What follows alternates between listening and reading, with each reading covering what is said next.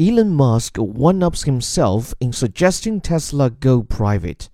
Tesla's chief executive has shown a maverick, some would say arrogant management style. On Tuesday, he may have outdone himself. In a terse and cryptic Twitter post, he declared that he was ready to take Tesla private. Investors were left to puzzle out the implications of Mr. Musk's proposition.